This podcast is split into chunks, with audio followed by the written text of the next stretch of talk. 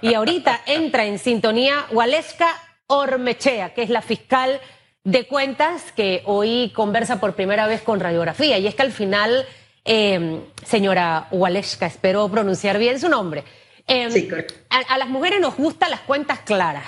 Eh, a los hombres también, pero a las mujeres todavía más. Aquí no puede haber una mala interpretación, todo tiene que estar clarito como el agua. Y, y es lo que necesitamos los panameños de esos eh, dineros que manejan los funcionarios públicos, que a veces sienten que al entrar al sector público esa plata les pertenece. Y no es así. Hemos visto a lo largo de los años muchos funcionarios en escándalos de supuesta corrupción. Unos suben, bajan escaleras, medidas cautelares, decomisan por aquí, agarran por acá, cautelan de este lado. Pero al día de hoy, en realidad, y luego de haber transitado dos gobiernos, Ricardo Martinelli y Juan Carlos Varela, de las investigaciones que usted ha heredado, con que se encontró y que tenemos en este momento. Sí, muy buenos días. Eh, agradecemos a EcoTV por esta entrevista.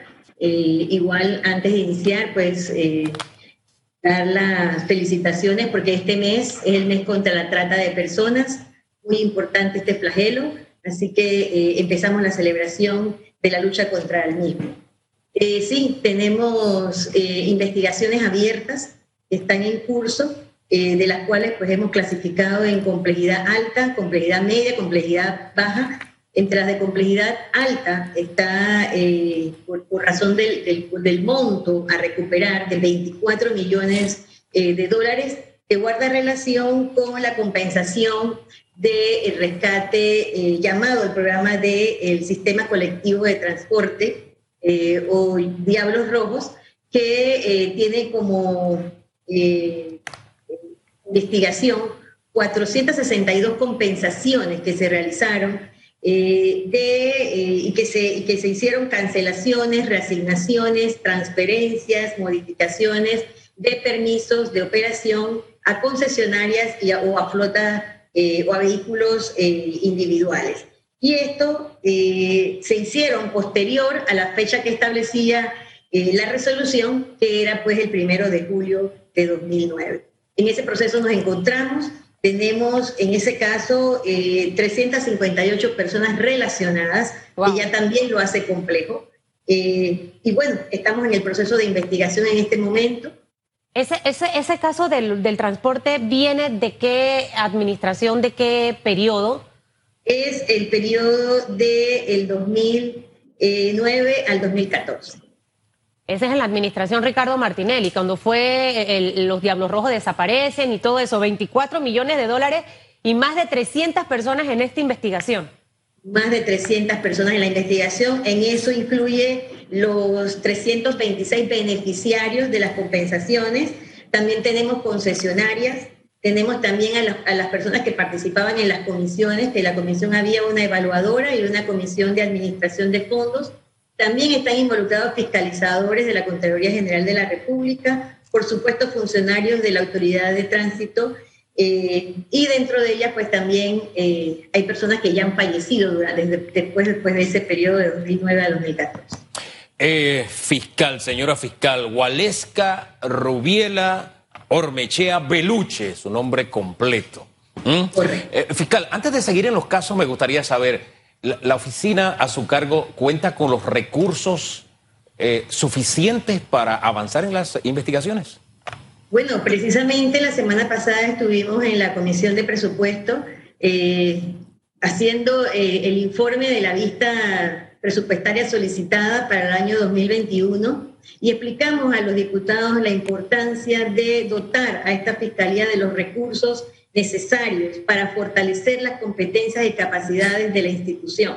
Por supuesto que nosotros investigamos sumas importantes de dinero y necesitamos contar con el recurso tecnológico, así como el recurso humano especializado en la materia. Así que en este momento no contamos en una de las instituciones con un presupuesto más bajo de 2.9 millones, un 0.02% del presupuesto del Estado de manera que eh, no contamos con los recursos. Así que estamos incluso abogando por eh, una modificación a la, a la ley, que tengamos una codificación de cuentas y que incluya incluso que podamos eh, tener, disponer de esos recursos que nosotros recuperamos, que también se sirvan para inyectar al fortalecimiento institucional. Eh, vamos a, desgranar las dos respuestas que nos ha dado. Si solo cuentan con 2.9 millones, ¿a cuánto aspiran? ¿Cuánto requieren para funcionar de una manera aceptable? Y segundo, la modificación a la ley. ¿Qué propondrían ustedes o qué tienen sobre el tapete para, para este aspecto? Sí, eh, bueno, la modificación que solicitamos del presupuesto es a 5 millones eh, para conservadoramente pues, hacer un trabajo como requerimos, con un eh, recurso humano y con una distribución, con un modelo de gestión que permita ser más operativo y que la Fiscalía pueda intervenir en todas las fases del proceso, no solamente en la fase de investigación, sino también en la fase de acusación y en el juicio, así como en el cumplimiento y la ejecución de esa sentencia que dicta el Tribunal de Justicia. Y en cuanto a la modificación, pues la ley escasamente cuenta con menos de 100 artículos, es una jurisdicción a nivel constitucional, sin embargo no cuenta con un código que regule toda la materia y tenemos que hacer la aplicación supletoria de otras normas que no se ajustan a la realidad de la jurisdicción.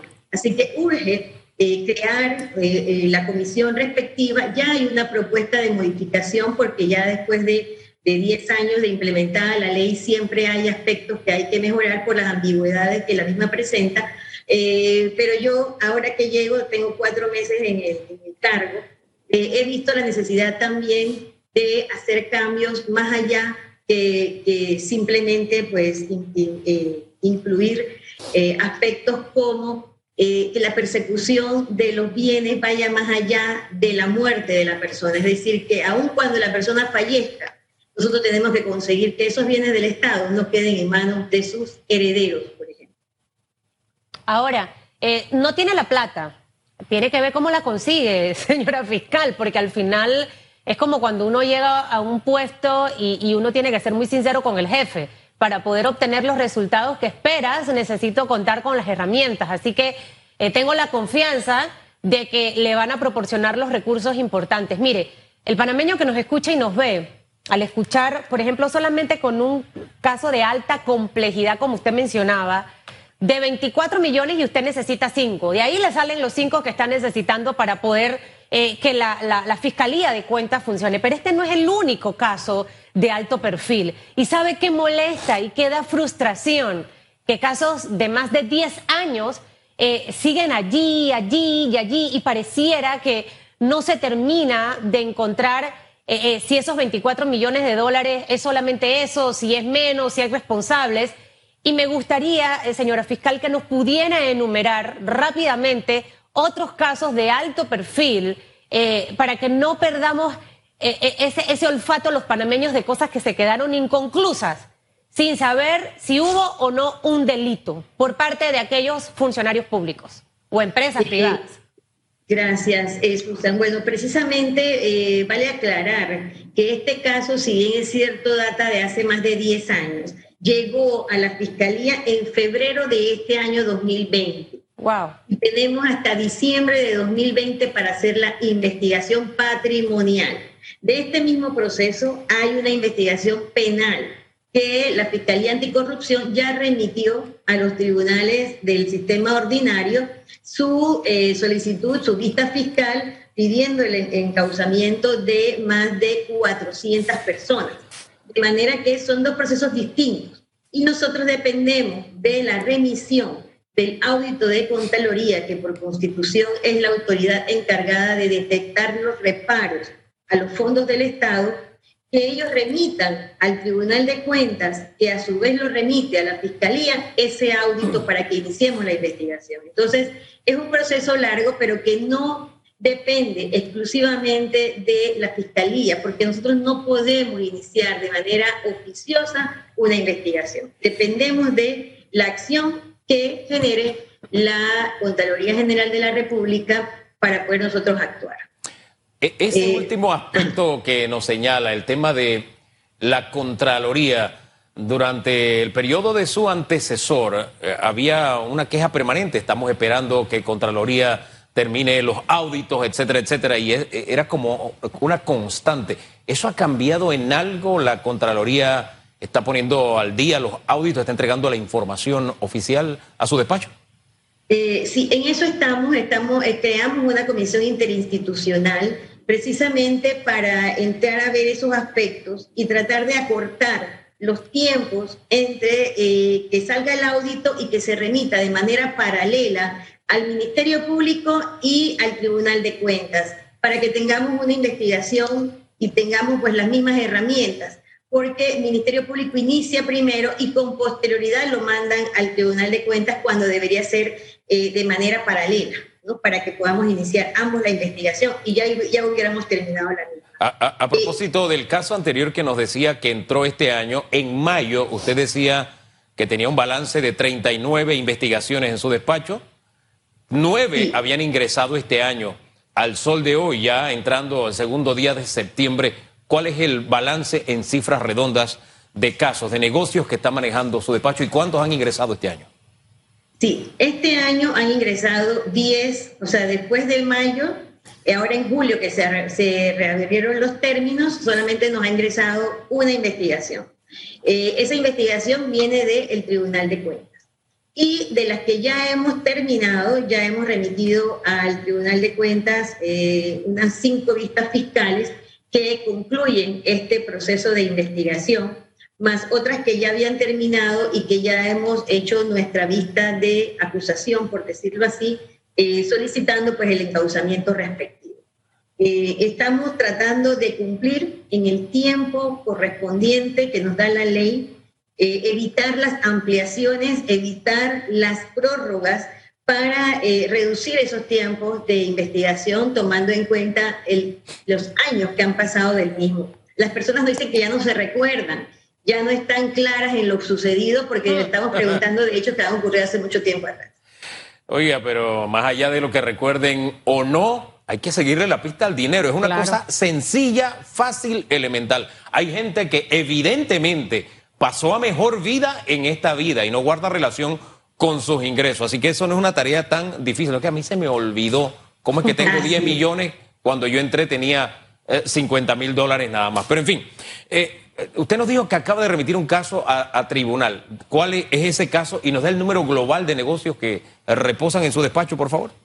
Sí, en este momento eh, nosotros tenemos divididos los procesos que ya han concluido y estamos en vista, teníamos 60 procesos, ya hemos disminuido, podemos estar en unos 50 procesos y eh, de aquí al próximo mes tenemos como un plan de descongestión para eh, remitir 10 vistas fiscales más para entonces quedar pues con eh, una cantidad que podamos manejar en las investigaciones, unas aproximadamente unas 30 investigaciones eh, distribuidas entre el recurso humano que tenemos. El tema aquí es que parecen pocas investigaciones, pero la complejidad es que tenemos más de 1.500 personas relacionadas y vinculadas. Eso es lo que hace complejo esta jurisdicción, porque en cada caso no hay una o dos personas como típicamente ocurre en un delito, sino que es masiva la cantidad de personas por cada uno. 1.500 en todos los casos que tienen.